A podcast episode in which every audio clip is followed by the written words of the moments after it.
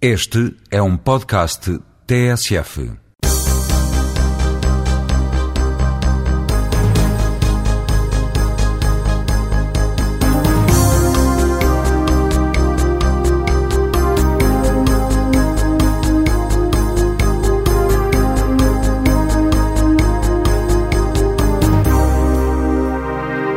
Bom dia, está de volta o Jogo Jogado com João Querido Manha, Luís Freitas Lobo e João Rosado, o programa da TSF que nas manhãs de sábado fala de futebol. É verdade que esta foi uma semana quente, nomeadamente no campo da arbitragem, com as polémicas à volta da redução das notas de Pedro Henriques e Pedro Proença, algo que, por sinal, encaixou naquilo de que já aqui tínhamos falado, creio que há dois programas. É uma questão eh, mais vasta que merece, penso eu, uma análise eh, mais global que poderíamos retomar noutra altura, até porque hoje há um tema absolutamente obrigatório. E falo naturalmente da seleção que realiza logo à noite o primeiro dos dois jogos decisivos para a qualificação para o Euro 2008. Hoje é a Arménia, na quarta-feira a Finlândia. Ora, eh, justamente sobre a seleção, há aqui várias propostas de abordagem dos nossos três comentadores. Vamos rolar a bola. João querido Manha, estamos uh, numa fase de renovação da seleção nacional uh, e uh, eu penso que nesta altura o, a questão que muita gente coloca é esta. Estamos numa fase de renovação assumida por Luís Filipe Scolari ou de uma fase de renovação forçada pelas circunstâncias. Ou seja, há uma série de baixas que têm assolado aquilo que é o núcleo central da, da seleção e aí, de facto, não há volta a dar. Uh, Scolari tem que recorrer às... Uh, àquelas que, pelo menos para ele, até há algum tempo eram as segundas linhas, não é? Uh, de facto, que há, uma, há uma, como disseste, uma renovação uh, que era imperioso fazer, mas que uh, tem sido precipitada pelos acontecimentos e que tem tido também alguns custos, nomeadamente a nível defensivo, neste eh, ciclo, ou neste terceiro ciclo uh, com o Scolari, dividindo o Euro 2004, depois o Mundial 2006 e agora o 2008, uh, eh, esta é a fase em que a seleção me pareceu mais insegura, em que teve alguns deslizes, sofreu alguns golos comprometedores e com eles também resultados que, que, não estavam previstos, nomeadamente os empates recentes de, aqui verificados em Lisboa. Uh, e, e portanto, eh, com, com, com a Sérvia, nomeadamente, ehm, e isso acho que é um reflexo direto eh, dessa hum, dificuldade que a Scolari teve em fazer a transição de, de, uma de geração para uma nova geração. Ele foi forçado a fazer a, a renovação. Portanto, há um, uma sequência de, de, factos, desde a retirada de alguns jogadores, mas depois, sobretudo, as lesões inoportunas de muitos deles, uh, que uh, foram essas, esses momentos que obrigaram o Scolari a ir à procura de outros jogadores. E, nomeadamente, no capítulo defensivo. E hoje estamos perante uma seleção que vai apresentar um quarteto defensivo uh, completamente diria, de, de, de remendo, de, portanto, com alterações uh, que não, não seriam de todo uh, pensáveis. Nem é preciso ir muito atrás, basta comparar com a defesa que jogou no Cazaquistão e, portanto, esta é uma revolução completa por força das circunstâncias. Enfim, uh, eu, eu, estive a, a comparar há, há, nove meses, quando Portugal ganhou com a Bélgica 4-0, jogou Paulo Ferreira, Jorge Andrade, Ricardo Carvalho e Miguel. Uh, Miguel pois, à direita, Paulo Ferreira à esquerda. Esta seria, nesta altura, uh, o, o, este seria o quarteto defensivo, digamos, tipo da Seleção Nacional. Quatro jogadores que neste momento estão lesionados. Se juntarmos Petit, Deco uh, no meio campo, uh, temos uh, metade da seleção fora. e, voltando à questão da, da renovação, é essas, é estas ausências forçadas é que levam o Scolari a ir à procura de novos jogadores. Se não, eu estou convencido que ele ficar-se tranquilo, gerindo a sua uh, o seu grupo original. Tem sido assim desde o princípio, ele tem muita relutância em abrir mão uh, dos jogadores nucleares, mas quando, quando o faz consegue então cortar um pouco esses cordões umbilicais e então uh, introduzir sangue novo. só dizer, para título de exemplo, que só defesas neste terceiro ciclo do Euro 2000, 2008, ele já convocou 19 muito mais uh, do que nos ciclos anteriores. Só neste período mais do que nos e, portanto, felizmente para ele, eu acho que o futebol português continua a dar uh, valores uh, seguros e jogadores que, que de alguma forma garantem a segurança. Mas essa transição tem custos e eu acho que os custos têm sido dois ou três resultados que não estavam uh, nas contas de escolar. João Rosado Luís Freitas Lobo, uh, temos aqui um, um, um, primeiro ponto de partida. Começamos pela defesa, até porque daqui a pouco uh, o, o Freitas Lobo queria falar também do ataque do Cristiano Ronaldo e do papel que ele tem na seleção, comparativamente, ou por contraponto, se quisermos, com, com o que se passa no Manchester United, para depois acabarmos, digamos assim, no, numa sugestão de João Rosado, que esse, este é o modelo definitivo de jogo de, de, de Scolari. Mas vamos, uh, estamos de, de trás para a frente, não é? Bom dia a todos. É, eu é acho assim que, que eles costumam fazer as equipas, não é? Uhum. Portanto, começa pela defesa. Depende dos treinadores. E depende, exatamente, também depende. Há quem comece pelo Exato. Mas uh, no que toca a esta questão da remodelação de, e da renovação na seleção A, é preciso também eh, enquadrar as coisas eh, neste sentido, ou seja, Luís Filipe Scolari, depois da saída de Figo, de Pauleta e também de Costinha, e quase da saída de Manis, que ele próprio terá fomentado, depois acabou por recuperar o Manis, foi também obrigado a fazer hum, de uma nova geração de jogadores a base da seleção portuguesa. E acho que isso foi hum, simbolicamente entregue a Cristiano Ronaldo. Este é um aspecto, o outro tem a ver com as chamadas... Mas, mas houve aí uma, uma, uma, transição, não é? Portanto, Simão, uh, Ronaldo foram jogadores que foram entrando a pouco a pouco. Uh, não entraram, digamos, de Sim, mas é sempre mais fácil, João, na minha opinião, por exemplo, entregar a braçadeira de capitão a Ronaldo, a partir do momento em que a base da seleção está mais uh, rejuvenescida, já não tem as figuras de antigamente. Isso pode também convidar Scolari, mesmo noutros setores, noutras zonas uh, da equipa nacional, a chamar os jogadores mais jovens, porque ele sabe perfeitamente que o espírito de liderança tem que ser agora personificado por jogadores como Ronaldo, ou até mesmo Simão, e numa outra perspectiva, Ricardo Carvalho se calhar fica esse terreno mais facilitado para existir um novo espírito de liderança se a seleção for mais jovem também. Por outro lado, as naturalizações, não vou falar de Deco, esse é mais antigo, mas a chamada de Pepe também força de alguma forma Scolari para ter precisamente o mesmo controle de balneário, o mesmo tipo de domínio do grupo de trabalho ter uma seleção não tão experiente, se quisermos. Eu acho que este aspecto tem a sua importância, da mesma forma tem importância aquela articulação que chegou a estar em causa com os sub-21 e que, inclusivamente, levou à mudança de treinador. E Scolari, quando chegou a Portugal, eh, foi contratado também para coordenar, como se costuma dizer, todo o edifício futebolístico nacional. e isso, se calhar, eh, também numa fase posterior, o levou a chamar jogadores provenientes da seleção sub-21, que era uma coisa que chegou a ser apontada como uma faceta negativa de escolar, esquecer-se em permanência dos jovens valores portugueses e apostar sempre na tal família de Scolari que numa ou noutra ocasião até terá comprometido um pouco. Luís. Não, muito bom dia, em primeiro lugar. Eu parece-me que esta é uma questão que tem vários contornos. Eh, uma seleção, no fundo, não pode ser feita com a mesma ótica de um clube. E parece-me que foi esse, não diria o equívoco, mas diria a perspectiva que Scolari trouxe para, para, para Portugal, que não tinha sido o hábito no, com, os, com os selecionadores anteriores. Criou mais que uma. criou um plantel e geriu o plantel dele, para o bem e para o mal. Blindou a seleção realmente a influências externas, mas muitas vezes também sofreu com essa, com essa blindagem que impediu que entrassem alguns elementos que em alguns momentos eu achava que, que seriam importantes. Todos nós, em muitas análises, pensávamos que sim. Eh, eu não vejo muito preocupado, não, não fico muito preocupado com, com o facto de alterar tanto a defesa. Sobretudo se em cada momento estiverem aqueles jogadores que oferecem melhores garantias. E parece-me que é o caso. Uh, o Jorge Andrade, infelizmente, já não é o jogador que era, e o próprio Scolari sentiu isso até no jogo na Arménia, em que o substituiu pelo Bruno Alves a meio do jogo. E, e, é bom haver esta renovação permanente. Eu penso que a seleção deve se renovar permanentemente. Isto é, deve, é o momento do, do, dos jogadores tentar depois reproduzir ao máximo os hábitos que eles trazem dos clubes, porque a seleção tem pouco, treino, pouco tempo para, para treinar.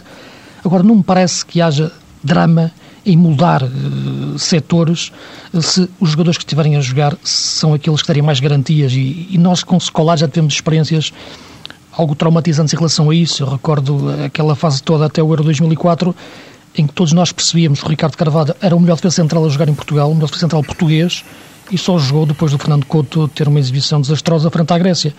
Portanto, esta renovação da seleção tem que ser permanente, uma seleção é isso mesmo, uma seleção dos melhores jogadores, não é, não é um clube.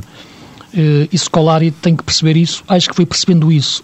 Agora é verdade, e, que, que, como o Mário introduziu o, o tema, não por si próprio, mas pelas forças das circunstâncias, foi forçado, entre aspas, a renovar, foi forçado, entre aspas, também a contratar novos jogadores para o seu plantel.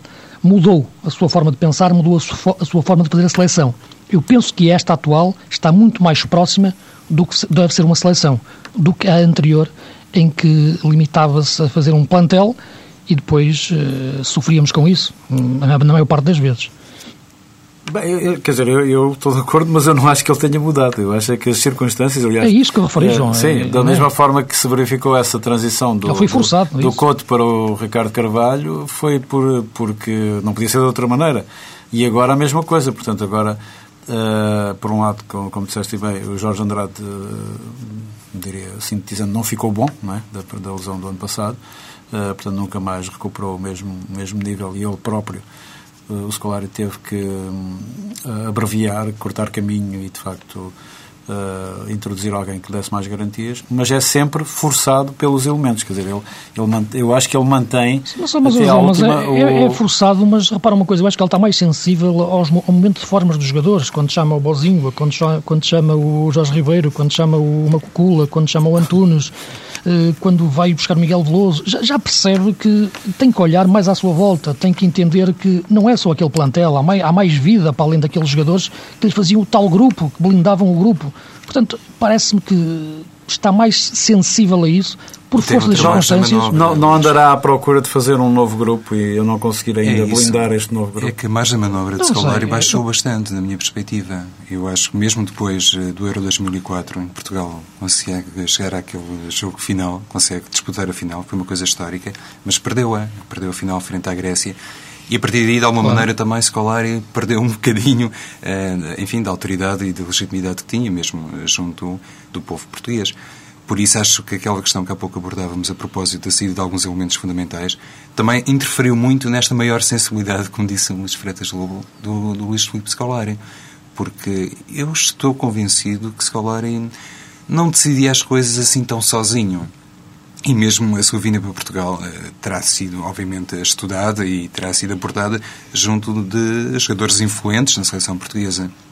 E esse tipo eh, de, de, coabitação com o balneário, ou esse grau de interferência do balneário em Scolari, também existiu na minha perspectiva, atenção.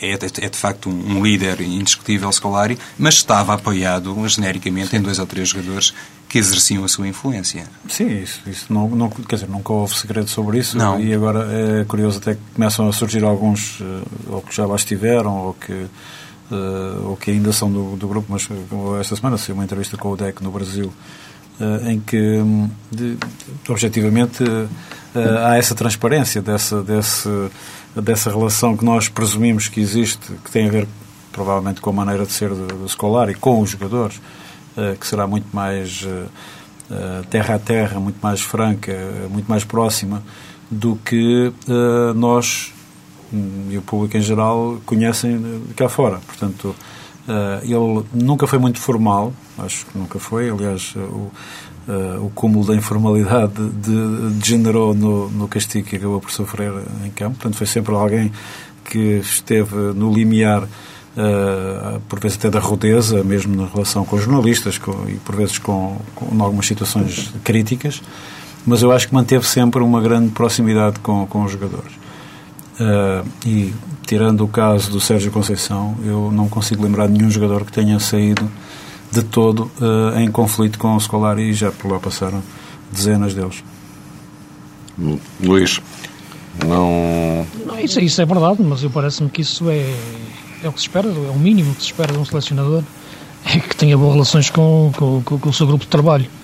Agora, parece-me que, que, muita desta, desta, desta unidade que Scolari criou foi muitas vezes fechando a porta a outros, a outros jogadores. Uh, muitos jogadores eram nós sentíamos que tinham possibilidades de ir à seleção, serem selecionáveis, eu não digo que jogassem de início, não digo que tirassem lugar aos outros que lá estão a jogar, mas não havia essa abertura. Até o Mundial 2006, Scolari fez um, um plantel, blindou, fechou a porta e mesmo jogadores em fases desastrosas, em muitos momentos, eram convocados. Jogadores que às vezes nem estavam a jogar nos seus clubes, eram chamados para a seleção. Scolari teve momentos que eu acho infelizes. O convocar o guarda-redes da equipa B do Porto, num momento de conflito com, com, com, com o Vítor Bahia. A convocação é ignorar o Ricardo Quaresma num momento de forma espetacular. A convocação do Costinha quando ele não jogava. Portanto, há, há, muito, há muitas situações que me pareceram que ultrapassaram os limites daquilo que eu acho que deve ser um selecionador comunidade nacional. E algumas delas, Luís, precisamente por causa dessa relação difícil que existia com o Futebol do Porto? Citaste o caso de Ricardo Quaresma. Noutra fase, poderíamos apontar os exemplos de Bozingua, do próprio Bruno Alves. Muitos exemplos. Sim, que só tardiamente apareceram na seleção.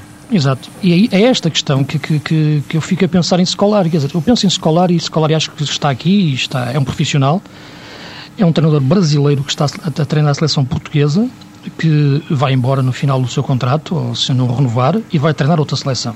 Portanto, é um profissional está a pensar sobretudo na sua carreira e em ganhar o próximo jogo e depois apresentar o currículo. Eu acho que um selecionador é diferente disso. O selecionador deve pensar no futuro do futebol em, em, que, está, que está, em que está inserido. E ele assumiu que vinha também para isso. Esse, sim, ele, ele, daí, ele, ele, ele, assumiu isso, mas eu não vejo que ele tenha, esteja a pensar nisso. Está bem, mas eu, não sei, nós temos que ter alguma distância no futuro uh, para, para, para, julgar é, a história. É evidente, vamos, vamos fazê-lo provavelmente daqui a uma década, olhar para trás Claro. E eu, sinceramente, não me lembro de nenhum selecionador, uh, pelo menos de, deste tempo que eu, que eu acompanho as, as coisas mais próximas, uh, que tenha tido, de facto, não direi essa preocupação, porque isso não sei, mas que tenha tido, de facto, essa influência na, na, na alteração, numa alteração histórica do futebol português. Às vezes não, eu parece, eu parece aí, aí, estamos, tá, aí estou em desacordo com Ok, ainda bem. Aí, aí, penso que, que, que, há claramente um homem que marca a clivagem no futebol português em termos de mentalidade, que é o Casqueiroz. Uh, na minha não, opinião, uh, uh, todos estes jogadores. Dizer, mas, não, mas não ao nível, ao nível principal. Portanto, vamos ver. Uh, o o nível, nível mental, oh, repara, eu não estou a falar de resultados, oh, oh João. Se perder ou ganhar. Não, não, não. Resultados, atenção, não é? De, de eu estou resultados... a dizer que há aqui uma mentalidade de jogadores como o Figo, como o Rui Costa, como o Sousa. Mas essa mentalidade não foi adquirida em Portugal.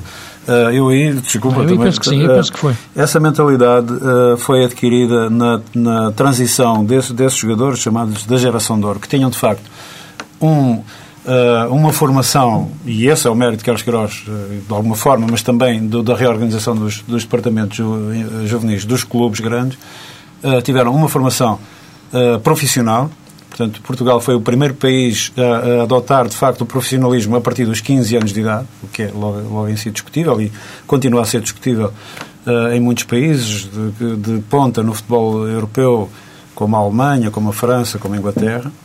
Uh, mas isso foi seguido e deu os seus frutos com meia dúzia de jogadores que encetaram um, uma carreira internacional e foram bem sucedidos nessa carreira internacional. Mas, mas, mas eu penso que o que mudou a mentalidade, desculpa só, diz, diz o que mudou a mentalidade deles foi, foi, eh, foram os grandes clubes, foi eh, o contacto uh, com uh, uma realidade completamente diferente uh, no futebol europeu, muito mais do que não, mas, repara, o trabalho na seleção nacional. Oh, oh, oh, isso também é verdade, mas eu acho que eles quando lá chegaram já eram jogadores completamente diferentes dos jogadores que nós tínhamos no passado.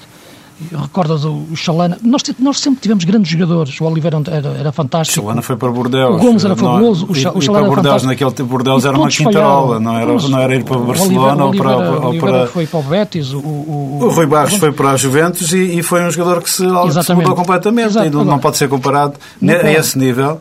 Uh, aliás, vemos, depois a gente tem que acompanhar também a, claro. carreira posterior das pessoas, mais do que do jogador e, e a diferença entre ir, para, nesse tempo, ir para a Juventus ou ir para o Bordeaux uh, reflete-se, e também, obviamente, também tem a ver com a formação das pessoas e e com o seu, a sua mentalidade pessoal.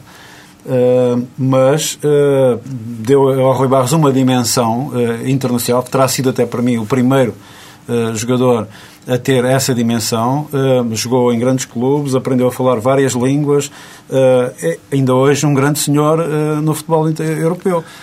e isso não o adquiriu em Portugal. Mas há aqui duas questões, se me permite. A primeira tem a ver com o pouco tempo que acabou por ser dado a Carlos Queiroz, partindo precisamente daquela ideia que foi lançada pelo Luís Eu acho que Carlos Queiroz, falhando o apuramento para o Mundial 94, automaticamente eh, as portas se se lhe fecharam na, Federação Portuguesa de Futebol. Não sei. E ele também não, não, não, não foi Historicamente, não sei se foi muito assim. diplomata na, na abordagem que fez a propósito daquilo que ele, os problemas ele, que sentia. Não ele é? achou que, uh, portanto, a perspectiva de continuar a carreira nos clubes e no Sporting, que era o digamos, a, a, salvação pessoal e pôs isso em primeiro lugar. Não, não. Pois, temos, nessa, que, temos nessa, que ver a história como parte, ela foi. João, não, Sim, não me atrevo questão, a pronunciar, mas, porque não, mas eu, eu, eu, estou desconfiado que Carlos Queiroz iria oh. preferir sempre continuar o trabalho na Federação. Digo eu. Faço, mas, mas, essa questão, repara... A sua eu, postura no futebol. Oh, João, independentemente da questão do, do Carlos Queiroz, isso, a gestão da carreira dele, isso, isso não é isso que, que, não, que eu queria, não, que eu queria tocar nesse aspecto. aspecto. a falar precisamente a propósito da capacidade que um treinador teria para revolucionar ou para marcar uma geração. E João Querido Mãe há pouco até dizia, bom, se calhar só daqui a 10 anos devemos ter uma oportunidade mais sólida para mas sentimos poder uma clivagem. Oh, é, é, mas Queiroz nem sequer teve esse tempo. Mas repara uma coisa, mas não, olhas para trás, e se, se, fizermos uma interpretação histórica do que foi o futebol português nos últimos 25 anos ou 30 anos, nós notamos que há ali um momento de clivagem, que é o final dos anos 80. Os dois títulos mundiais de, de, de, de sub-20, o nascer de uma geração com outra mentalidade ganhadora, uma mentalidade de que não vai pedir a camisola ao, ao adversário ao intervalo, como fazia em 84 Jean Pacheco, um, um, uma capacidade de encarar o mundo de forma diferente. Aqueles jogadores foram formados com outras bases, porque eu penso que aí é que está, é na formação, é na essência, é na base, e isso, isso aprende-se realmente nas camadas jovens. Depois, claro, quando chegam aos grandes clubes estrangeiros, já levam outra bagagem de vida, outra bagagem de formação. E eu, na minha opinião, claramente esse momento foi chave para o futebol português, foi o momento em que revolucionou as mentalidades dos nossos jogadores. Deixamos de ter aquele complexo de inferioridade que tínhamos perante o mundo. Depois, isto foi formando outras gerações seguidas. De Queiroz depois perdeu-se no meio, no meio deste percurso, porque isto é um homem só. A partir Sim, daí, está, é a está geração sim. que nasce. Hoje em dia... Isso, sem dúvida, só precisava de alguém que, que Oh, conseguisse enquadrá-los. hoje E quem em os dia- enquadrou melhor até hoje... Oh, Portugal foi oh, campeão João. em 91 e Queiroz está em 93. Sim, mas Estamos a falar de dois coisa. anos. é- Oh. São dois segundos no E futebol. hoje, eu hoje neste momento, o, o Cristiano Ronaldo, o, o Nani, o- são tudo produtos de um Portugal novo, diferente do que era o Portugal dos anos, meados dos anos 80, anos 70. É diferente. Há ali um momento de clivagem em que nós mudamos as mentalidades. Ok, o país próprio, o país ele próprio também mudou. Mudou tudo. A sociedade em si sentiu ali um momento de, de diferença, de mudagem, de, de mudança. Portanto, é um momento que eu, que eu relaciono com um homem que estava aí, não quero dizer que foi esse homem apenas, mas que ele teve grandes responsabilidades nisso, teve, e há essa distância temporal já, para percebermos que, que teve essa, essa, essa capacidade. Eu não ponho isso em causa, eu só digo que ele não teve tempo. Não teve tempo- não, não, estás- Estás-me a falar de uma capacidade dele de treinar depois a seleção Capacidade, nacional. sim, capacidade, Durante vários dele, anos, capacidade Luís, dele vários eh, anos. desenvolver é a esse, esse projeto. E, Isso portanto, aí, há uma isso parte aí em, já- que ele não, em, que ele, em que ele falha. Ou seja, é eu acho que tu tens um bocadinho de razão e acho que o João Querido vai ter um bocadinho de razão. E eu acho que era esse o ponto que, só que, em relação a isso que eu queria acrescentar. eh, que, que foi, eh, digamos, a- o próprio currículo, a figura imponente de um treinador campeão do mundo eh, que chega eh, e que, por isso mesmo, pôs e dispôs as coisas a seu belo prazer, mas tinha uma independência Oh, oh, enfim, relativa eh, que nenhum treinador português teria. Portanto, eh, Eu eh, gostava de ver, quem, eu, e quem o teve? Oh, eu gostava de ver o Scolari chegar cá em 1987.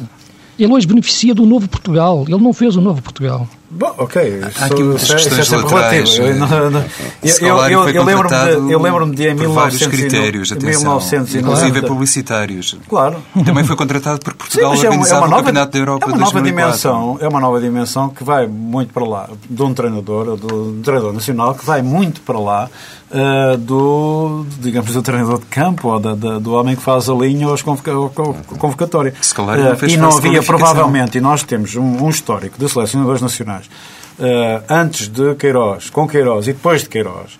eh, e nenhum deles conseguiu essa, essa distância, essa diferença. Eu lembro-me de, eh, no dia, eu fiz o jogo, aquele célebre jogo do Marco Batá em Berlim, entre a Alemanha e Portugal. Ficámos fora do Campeonato Euro- do Mundo de 98.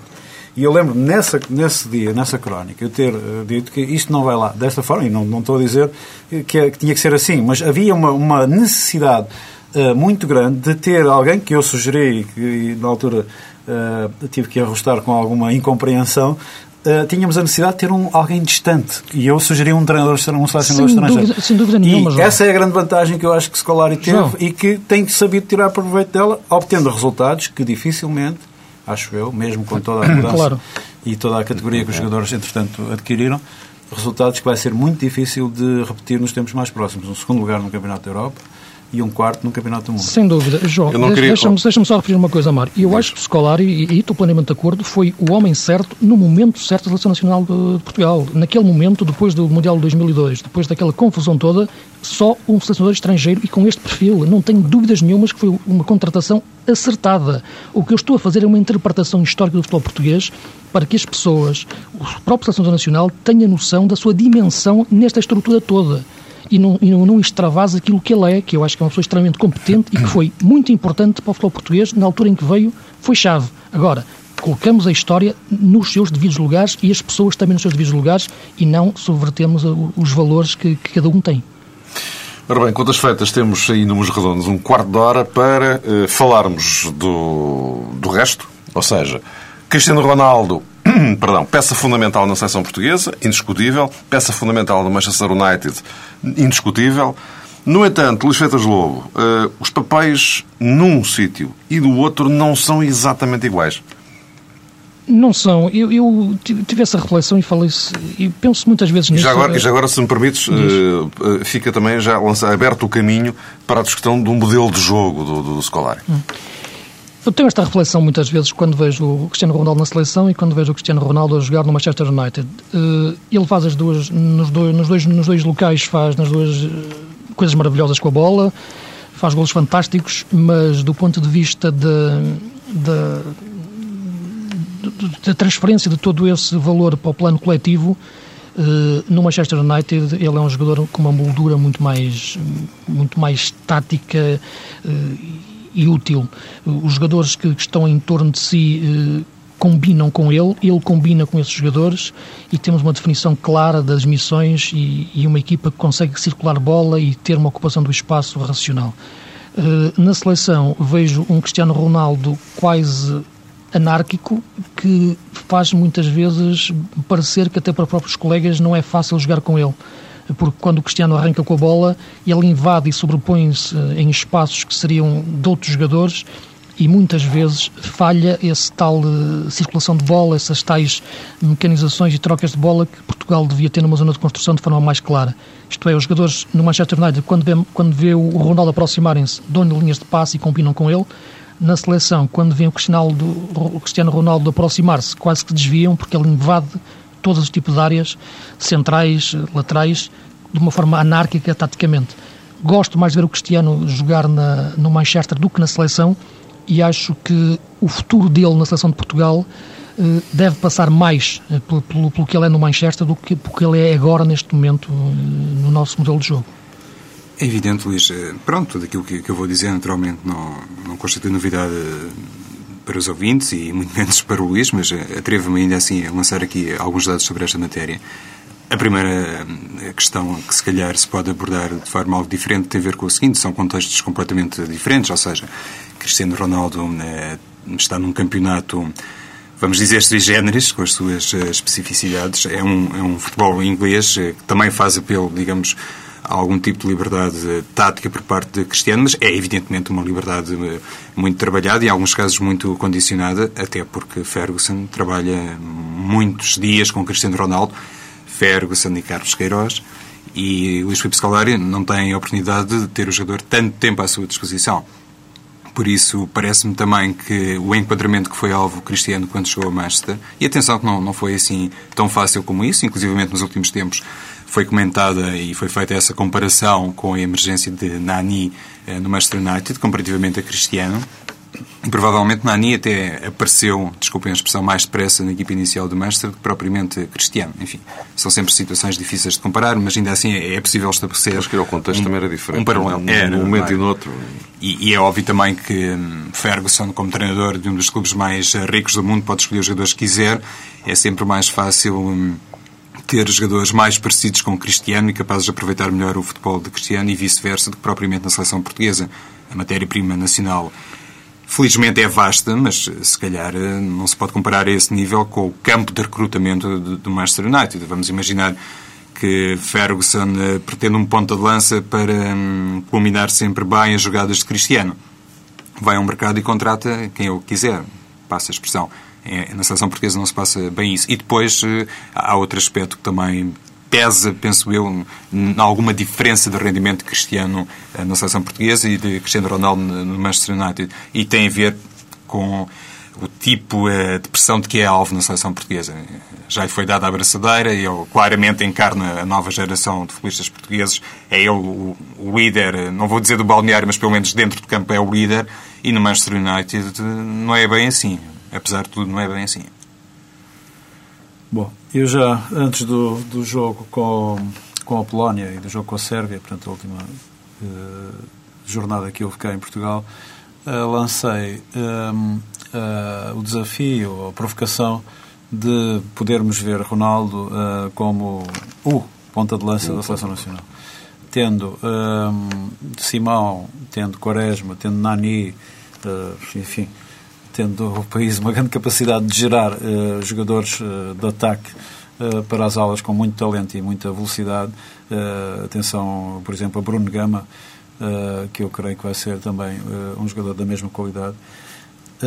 talvez em breve, não sei quando, se nós quase inevitavelmente vamos assistir a essa transformação de, de Ronaldo, quando ele um, achar por bem, ele e os treinadores dele, provavelmente do Manchester United também, eh, que o desgaste dele um, deve ser reduzido de sprints de, às vezes de 70 metros para 30 e, portanto, a capacidade de aceleração dele uh, poderá ser mais rentável em, em, em, espaços mais curtos quando ele uh, progredir uh, na idade.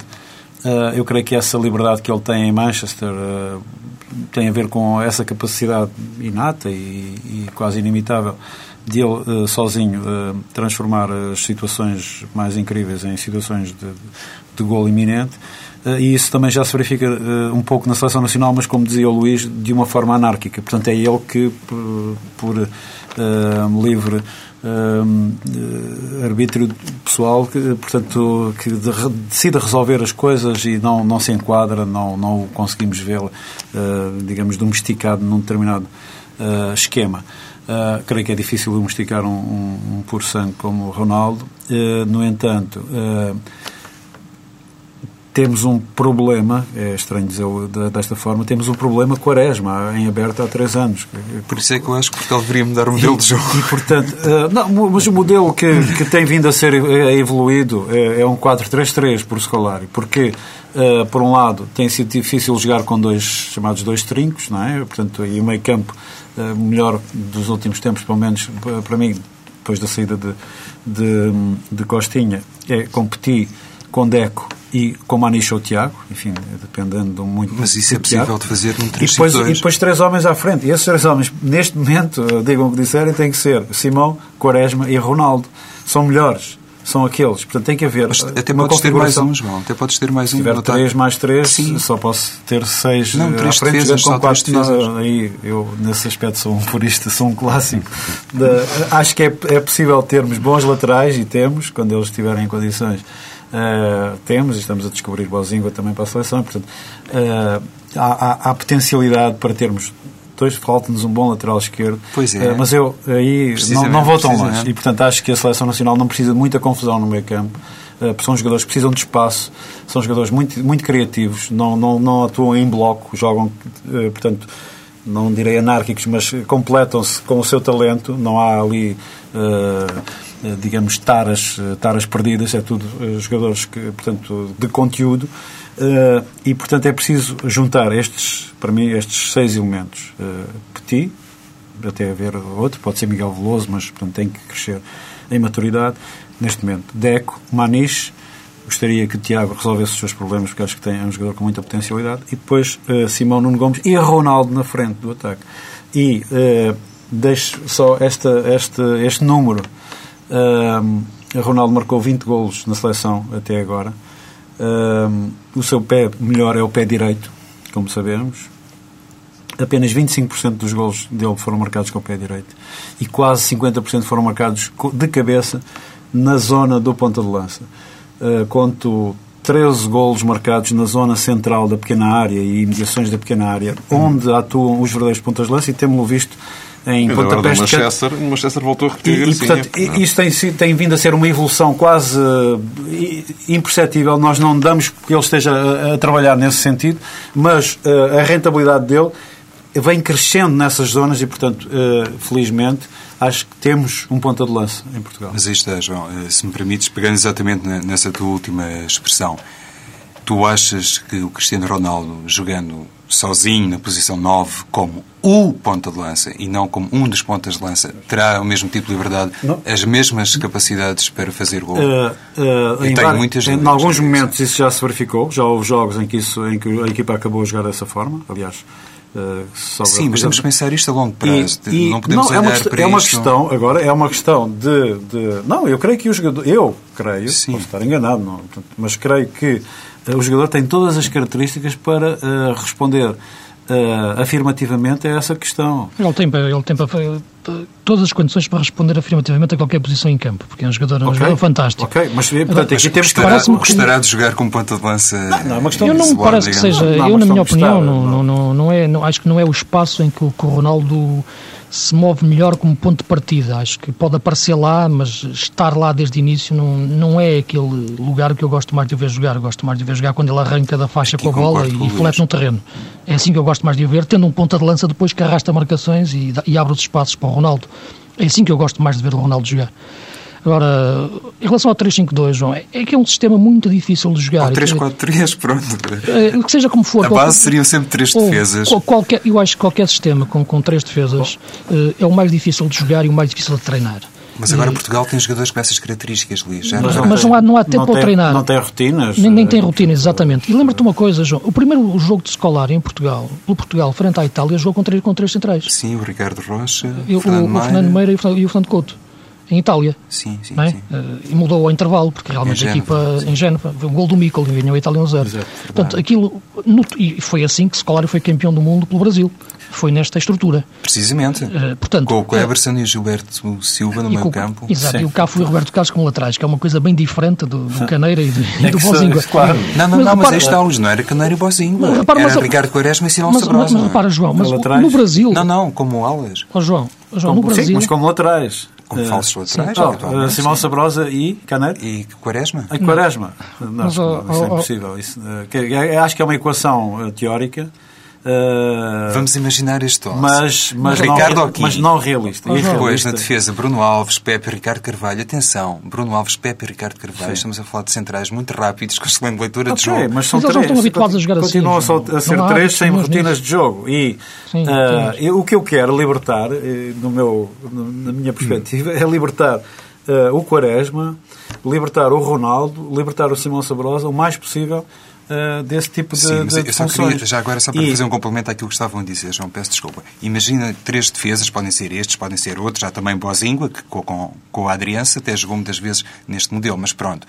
Três defesas mais Petit uh, e Miguel Veloso, eventualmente, ou Petit e Maniche, já estamos a falar de cinco unidades de cariz mais defensivo. Não é pouco na seleção portuguesa. Tivemos, não é pouco no futebol moderno. Tivemos uh, vários casos neste período da seleção em que várias vezes o Scolari tentou uh, até aproximar-se daquele modelo de 4-2-3-1 e uh, nunca conseguiu compatibilizar os dois trincos.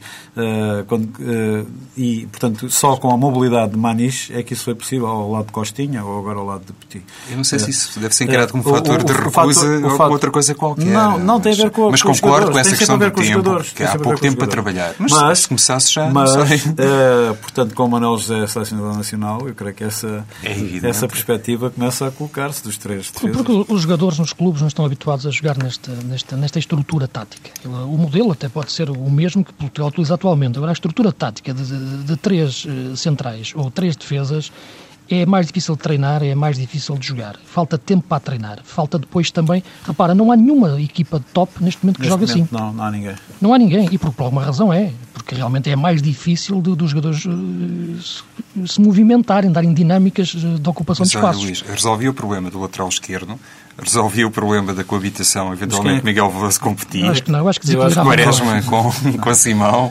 ou com Ronaldo. Neste caso temos que fazer aqui uma No leitura papel, a sim. propósito do No, trio no atacante. papel, no papel resolvia, João. Agora em campo acho que, que, que, que- que não, que não, não conseguias encontrar uma dinâmica certa depois. já agora- Então são os jogadores que fazem estamos sistema mesmo, ou não? Estamos, estamos mesmo no, no fim, só muito rapidamente, tipo, tipo flash.